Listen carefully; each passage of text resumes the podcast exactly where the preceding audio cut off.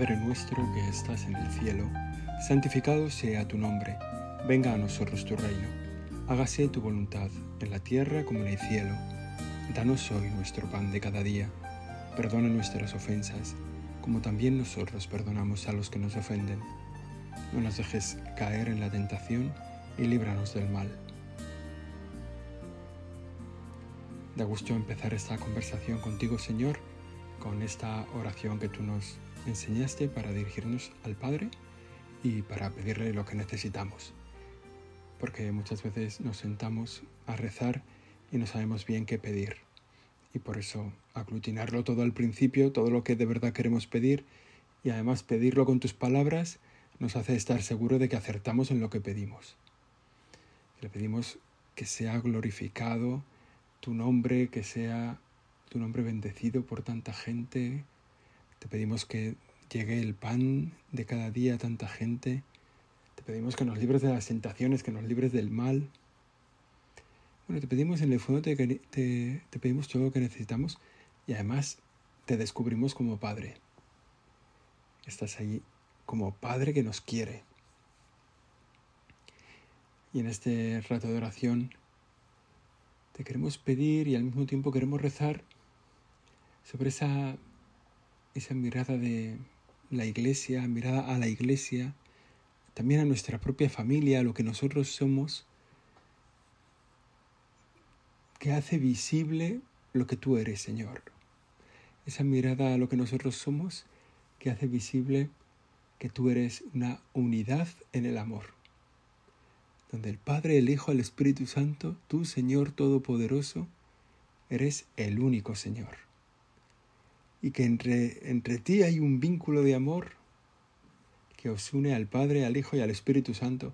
Y nosotros miramos esa unidad en el amor como una aspiración de nuestra propia vida. ¿Cómo nos gustaría estar en ti? Vivir para siempre en ti. Bueno, es nuestro futuro. Es la esperanza que tenemos. Pasar la eternidad mirando, mirándote, contemplándote disfrutándote de tu unidad en el amor. Mirar esa eternidad. Bueno, también ahora me viene a la cabeza mirar la eternidad como la mira Santa Brígida de Kildare, que es una santa irlandesa, ¿no? Que miraba la eternidad, una santa irlandesa del siglo V o VI, o sea, no, no de ayer, pero bueno, que miraba la eternidad y la describía como un lugar paradisíaco donde estaremos todos juntos contemplándote, Señor, junto a un gran lago de cerveza, donde compartiremos la cerveza para toda la eternidad. Algo así es la oración de Santa Brígida de Kildare, su, visión del cielo. Los que no toman cerveza, pues, pues se quedarán un poco sorprendidos cuando lleguen al cielo, ¿no? Pero nosotros te contemplamos como unidad en el amor. El Padre, el Hijo, el Espíritu Santo, que tienen ¿Cuál es su vínculo? ¿Cuál es esa relación? Ese amor. Y nosotros lo queremos imitar también. Queremos hacer un poco, un poco cielo en la tierra. Y queremos hacer vivir esa unidad en el amor, como dicen los hechos de los apóstoles de los primeros cristianos. La multitud de los creyentes no tenía sino un solo corazón y una sola alma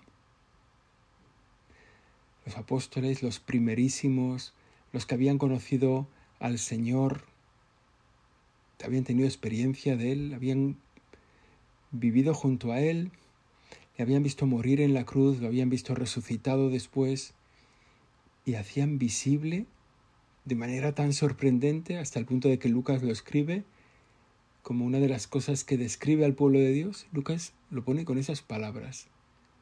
La multitud de los creyentes no tenía sino un solo corazón, una sola alma.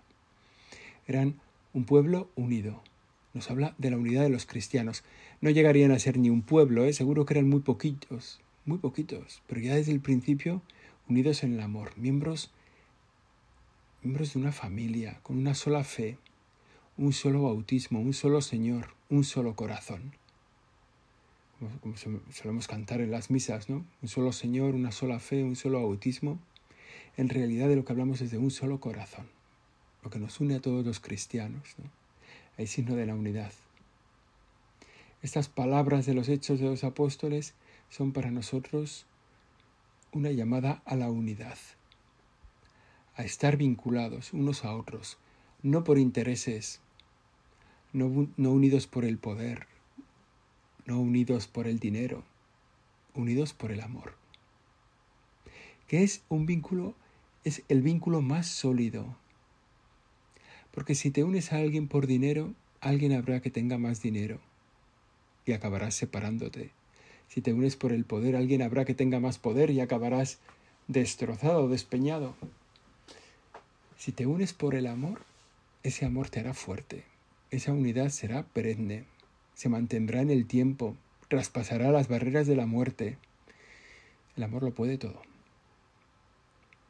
Por eso te pedimos, Señor, que hagamos visible en nuestro pueblo, en nuestra familia, en esta comunidad cristiana, ahí donde estamos habitualmente, la unidad fundada en el amor. La verdad que es lo más parecido, es un poco pena, ¿eh? porque a veces nos meten en el... Bueno, es un poco lo que tiene que hacer el demonio, ¿no? Es el trabajo del demonio es dividirnos. Y da un poco pena cuando cosas que las ves tan de Dios, ¿no? Pequeñas iniciativas eclesiales, cristianas, a lo mejor muy pequeñitas, ¿no? un pequeño grupo de adoración que va saliendo adelante, un pequeño grupo de familias que se reúnen, de matrimonios, que cenan, cantan, bailan y adoran y alaban al Señor. Iniciativas pequeñitas que van creciendo, van cogiendo y que pronto empieza a entrar la división de una manera a veces sorprendente. Y dices, bueno, el demonio no está por la unidad. Al demonio la unidad le fastidia. Y si miramos las cosas con un poco de distancia, nos damos cuenta de que lo más parecido a un cristiano verdadero es un cristiano verdadero.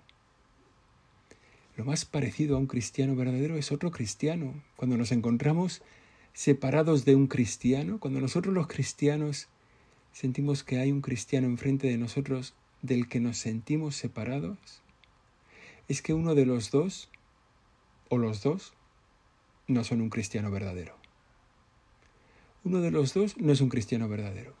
Tiene todavía que pulir algún resentimiento, algo de falta de entrega, algo de generosidad. Algo hay, si falta la unidad, algo hay en la falta de la vida cristiana. Ahí también hay una falta de vida cristiana. Por eso nosotros tenemos que hacer ese trabajo de la unidad. Rápido, nos, rápido tenemos que ver cómo que la persona que tenemos al lado, el que está rezando al lado de nosotros en la capilla, quizá en este momento, si estamos en una iglesia, el que está al lado de nosotros en la celebración de la Eucaristía, el que está al lado de nosotros en el grupo de Cáritas o en el grupo de la catequesis, el que está a nuestro lado, el cristiano que está a nuestro lado, con él compartimos, no sé, el 95% de nuestra vida. Lo más fundamental lo tenemos en común si somos cristianos verdaderos. Y, luego, pues, pues, a lo mejor tenemos un 5% de diferencia, ¿no? De ser un poquito diferentes. Entonces hay gente que es más dada a una cosa que a otra. Pero todo será en la forma, en lo opinable, en lo carismático, en lo que, pues ahí, ahí habrá alguna diferencia. Pero un solo Señor, una sola fe, un solo bautismo, la unidad de la Iglesia. Me acuerdo ahora de los periódicos estos en los que hay unos pasatiempos que son los de las siete diferencias, ¿no? Entonces te ponen dos imágenes prácticamente iguales y ahí hay siete pequeñas diferencias que a veces cuesta mucho encontrarlas. Porque en realidad los dos cuadros parecen igual. Los cristianos somos así, tenemos que ser así. ¿Qué es lo más parecido a un cristiano verdadero? Un cristiano verdadero. tendría que ser difícil encontrarnos diferencias. Tendría que ser difícil y la constatación es que, bueno, pues que sí, que pasa. Que rápido nos señalamos unos cristianos a otros como tú eres de estos y yo de estos. Rápido nos miramos, yo suelo decir, las, las vacas que van por el prado, por el monte y tal, detrás de la oreja les ponen una, una anilla, una marca, para que se sepa quién es el propietario, de qué ganadería pertenece, una marca que indica, pues eso, cuál es su, su situación. Y a veces los cristianos hacemos eso. Nos vamos marcando unos a otros, este es de estos, este es de aquellos, este es de lo otro, y no nos damos cuenta, ponemos el acento en ese 5% diferente y no nos damos cuenta del 95% igual que tenemos. Hijos de Dios. Lo más importante, ¿no? A veces eh, pues, pues nos, nos ponemos un poco las etiquetas detrás de la oreja para marcarnos unos a otros. Es el éxito, el mérito que tiene el demonio. El encargado de la división es el diablo, como su propio nombre indica, el que siembra la semilla. Y tan fácil la vemos nosotros, cada uno de nosotros sentimos muchas veces la semilla de la división. A veces nosotros mismos la regamos, esa semilla, con nuestras conversaciones, con nuestros comentarios, hacemos que la gente... Te pido perdón, Señor, te pedimos perdón ahora por eso, ¿no? Por esa conversación inconveniente, por esa conversación donde hemos dejado a algún hermano nuestro mal, por esa conversación donde hemos señalado más la división que la unidad. Bueno, pues te pedimos, Señor, ¿no?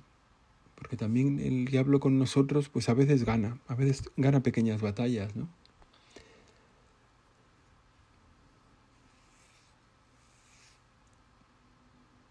A veces nosotros mismos somos los que facilitamos esa división. Lo que el diablo quiere es cristianos contra cristianos. Eso, eso le da la gran alegría. Un cristiano despotricando de otro cristiano. Un sacerdote despotricando de otro sacerdote, un obispo de otro obispo. ¿no? Él quiere, él quiere que nos sacudamos unos a otros. Disfruta más cuando nos sacudimos entre nosotros que cuando nos sacuden desde fuera. Él alienta, ¿no? Él alienta que nos sacudan desde fuera. Pero sabe que la sangre de los cristianos crea más cristianos. Entonces, dice, bueno, bueno, no sé si me interesa tanto que les sacudan desde fuera como que se sacudan entre ellos. También le pasa lo mismo con las familias. ¿eh? No, no, es que quiera que solo los cristianos estemos desunidos. Otro, otro objetivo que tiene es dividir a las familias familias contra familias, padres contra hijos, hijos contra padres. La familia que es de orden natural, que la ha creado Dios, que está en el plan de Dios, por tanto tiene lógica que el diablo quiera destruir su unidad. ¿No? la unidad de la familia que es, que es tan edificante para nosotros y que es una imagen tan valiosa, la unidad de la familia. Familia bien constituida, ¿no? No este caldo de familias que tenemos ahora, ¿no? Que todo es familia, ¿no? La gente es familia con su perro, es familia con su gato, es familia con su, no sé, los meten en la cama, los llevan al hotel, los entierran y les hacen funerales. Bueno, pues, pues la familia que nosotros entendemos como familia hace visible la familia de Dios, hace visible la relación que hay en la Trinidad que decíamos al principio. Y hace visible también las relaciones que hay, que tienen que haber dentro de la iglesia. Por eso al diablo también le interesa que la familia sea desaparezca, esté desunida. Tiene lógica que el diablo la quiera destruir, porque para nosotros la familia es un referente, nos habla de lo que es Dios, nos hace una pequeña imagen de lo que es Dios y nos hace una pequeña imagen de lo que es la iglesia. Cuando hoy consideramos a la iglesia una familia, estamos diciendo que, que, admiramos la potencia de ese mensaje de unidad que tiene la familia, donde todos son diferentes, todos están unidos, todos mantienen un vínculo material, todos tienen un vínculo espiritual, todos están dispuestos a dar la vida unos por otros. Eso que es la familia, ese mensaje de unidad que tiene la familia en sí misma, es también la imagen en la que nosotros queremos mirar para construir la unidad de la Iglesia. Todos diferentes, todos unidos, todos dispuestos a dar la vida unos por otros. Y fijaos, ¿no? Pues, pues, si nosotros lo pensáramos, ¿no? Los, que, los, padres que tenéis hijos, ¿no? ¿no daríais la vida por vuestros hijos? Pues seguramente sí, ¿no? Igual alguno lo mataríais, ¿verdad? Ya de paso, pero bueno, pero en algún momento, cuando hay algún momento de dificultad. Pero, pero seriamente, ¿no daríamos la vida por nuestros hijos? Pues seguramente sí. ¿No daríamos la vida por nuestros padres? Pues seguramente sí. Ese, eso dar la vida, cuando nos lo dicen dentro de la iglesia, es lo mismo. Dar la vida unos por otros, unos cristianos por otros. Hoy mismo te pedimos, al mismo tiempo que te pedimos el don de la unidad en las familias, al mismo tiempo que te pedimos que nuestras familias permanezcan unidas, que nuestra comunidad cristiana permanezca unida, nos damos cuenta de que además de la oración, esa unidad para nosotros es una misión, es un compromiso. Cada uno de nosotros estamos llamados a estar unidos, a crear la unidad, a no deteriorarla, a no dañarla, a hacer un poco de examen de conciencia de cómo mejorar la unidad de los cristianos. Una unidad que tiene muchos grados, ¿no? Pues cuando en nuestras relaciones personales, ¿no? pues hay una unidad de afectos, pues es verdad, de amistad, una unidad de conocimientos, de trabajo, una unidad de misión. Pero el libro de los hechos nos habla de la unidad del corazón y del alma, de la unidad del interior. En el fondo nos habla de ser familia, de amar lo que los nuestros aman, de trabajar por aquello que amamos. Por eso un segundo punto de nuestra meditación es esto de la unidad, reconocerlo, vivirlo como un fruto del esfuerzo. La unidad no es una casualidad. La unidad es fruto del esfuerzo. Si dejas las cosas ir solas, las cosas van solas hacia la división, van solas hacia el individualismo, hacia la separación. Si un matrimonio no cuida su unidad, está poniendo la semilla de su separación. Escribir a los primeros cristianos como creyentes con un solo corazón es una idea hermosa que se convierte, como digo, para nosotros en una misión. La unidad no es espontánea, es fruto del esfuerzo. La división es lo más fácil. En una familia, ¿no? Pues a veces estamos cansados, a veces, bueno, pues, pues la vida nos está tratando un poco con dureza, nos sentimos un poco cansados, igual estamos un poco enfermos, reunirnos con la familia nos da pereza, pues hay que hacer ese esfuerzo de la unidad. ¿no? Oye, pues, y unirse a la familia es unirse cuando vienen las mal, dadas y cuando vienen bien dadas. Unirse a la familia es ir a comer y a veces es pues, pues compartir una oración o compartir un funeral, ¿no?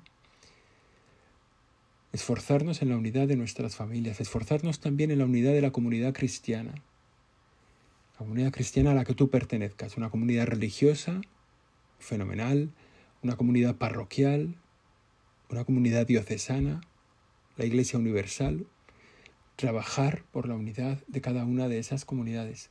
Aquella a la que nosotros pertenecemos, estamos más vinculados, ¿no? Pues, bueno, pues a lo mejor es una comunidad religiosa, ¿no? ¿no? Que tiene un carisma, que tiene una misión, a la que tú perteneces, estás ahí, bueno, trabajar por la unidad ya sabes a qué hermana tuya, a qué hermano tuyo tienes que tratarlo un poco mejor, tienes que vincularlo un poco más a la comunidad. Ya sabes a quién le puedes pedir un poco más o a quién le puedes, bueno, servir un poco mejor. Una comunidad religiosa, lo mismo en una comunidad parroquial. ¿Yo qué aporto a mi parroquia? ¿Cómo trabajo por la unidad de mi parroquia? ¿Qué aporto? Yo en la parroquia soy, soy, un, soy un banco no un banco de dinero, sino un banco de los de la iglesia. Ahí no hago nada por mi parroquia. Bueno, ¿cómo trabajo por la unidad? Lo mismo la iglesia diocesana, ¿no? A lo mejor más esto entre los sacerdotes, ¿no? Oye, que los sacerdotes se conozcan y se quieran. Esa es una gran misión, que los sacerdotes se conozcan y se quieran. La iglesia universal, lo mismo, ¿no? el vínculo que mejor une a los diversos, el vínculo que más fuertemente nos une unos a otros. No es el vínculo del poder, no es el vínculo del dinero, como hemos dicho antes, no es el vínculo de la fuerza, no es el vínculo de la palabra, tenéis que estar unidos. El vínculo que mejor une a los diversos es el vínculo del amor, el vínculo de una familia, el vínculo de los cristianos, el vínculo de los sacerdotes, cómo mantener unidos a los sacerdotes, a la familia, a los cristianos, con el amor. Fijaos, ese vínculo siempre está a nuestro alcance.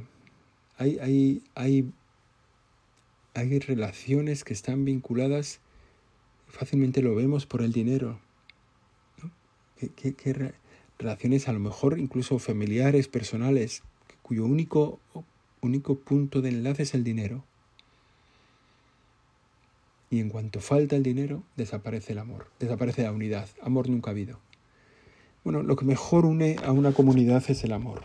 Lo que más fácilmente vincula a una familia, a la comunidad parroquial, a los sacerdotes es el amor, el querernos. La condición de cristianos, lo dice así el Señor, ¿no? Se hace visible en el amor que tenemos unos por otros. En esto reconocerán que sois mis discípulos. Es un amor que se manifiesta, y que esto es muy importante, ese amor se manifiesta en obras y puede ser examinado, es visible, es reconocible. Conocerán que sois mis discípulos por cómo os amáis. ¿Por qué? Porque ese amor no será un amor secreto, no será un amor oculto, ¿no? El amor se hace visible. El amor no son palabras, son acciones. Acciones que a veces son explosivas, ¿no? Y hacen visible el amor de una manera patente, ¿no? Como un mártir que se entrega para proteger a su comunidad o, o por una una persona que entrega su vida por ayudar a otras personas. En esto recordamos seguramente todos el caso del ejemplo de Ignacio Echeverría, ¿no? Este joven que, que se encontró pues un día 3 de junio en, paseando por Londres, yendo con unos amigos en el año 2017 a tomar algo por ahí y, se encontró a, a, un hombre que le pegaba lo que parecían puñetazos a una chica en la calle Ignacio se acercó, sacó su monopatín, empezó a pegar con el monopatín a aquel hombre, aparecieron otros dos hombres, resulta que estaba acuchillándola y al final pues intentó defender a la chica, defendió también a un policía, al final lo mataron. Hizo visible de una manera muy explosiva, muy visible para todos, el amor al otro, el amor a las otras personas. Hizo visible, con la entrega de su propia vida, la concepción, el concepto que él tenía de la dignidad humana. Nadie le puede pegar a otra persona, nadie puede apuñalar a otra persona estando él delante. Y su muerte no sorprendió en su entorno. Les pareció posible que se hubiera entregado quien a diario se entregaba. Les pareció posible que, que, se hubiera, que hubiera dado lo mucho, la vida entera, quien a diario entregaba lo poco. Esos pequeños detalles constantes de amor hacen posible una entrega definitiva del amor. es que el amor se hace visible con obras y decimos, bueno, obras maravillosas como las del martirio. Bueno, esas están, si, esperas a eso, pues seguramente no te va a pasar. Es más, si esperas a eso para entregarte, cuando te pase no serás capaz de entregarte. Lo que hace visible el ejemplo de Ignacio Echevarría y de tantísima gente es que cada día se entregaban un poco, cada día manifestaban su amor un poco, tenían detalles de amor con los demás. Y cuando les llegó el darlo todo, lo dieron porque en realidad ya lo habían dado, ya lo habían dado a lo largo de su vida. Si te quieres preparar para darlo todo, que casi seguro que nunca se te va a pedir darlo todo, vete dándolo poco. Empieza por darlo poco. Y al darlo poco es, posible cada día. Dar lo poco es recoger la mesa después de comer, ponerla para que vengan los otros. Dar lo poco es ayudar a una persona a leer. Dar lo poco es visitar a un enfermo. Dar lo poco, cosas súper sencillas, muy sencillas. Y si un día te encuentras que te piden lo mucho, serás capaz. Si si te pones a esperar el martirio para entregarte a los demás, nunca te entregarás, ni siquiera cuando llegue la oportunidad del martirio.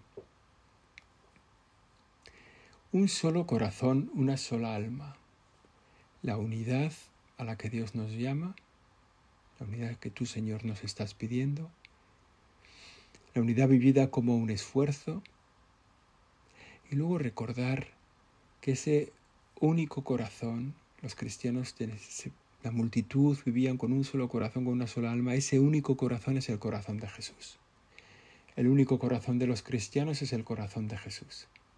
Por eso ahora vale la pena que miremos cada uno nuestro corazón para ver si está ahí el corazón de Jesús. O si tenemos todavía ahí en nuestro pecho metido un corazón de piedra, que no tiembla, un corazón que no se conmueve, un corazón que no, no late con, con el corazón de otro.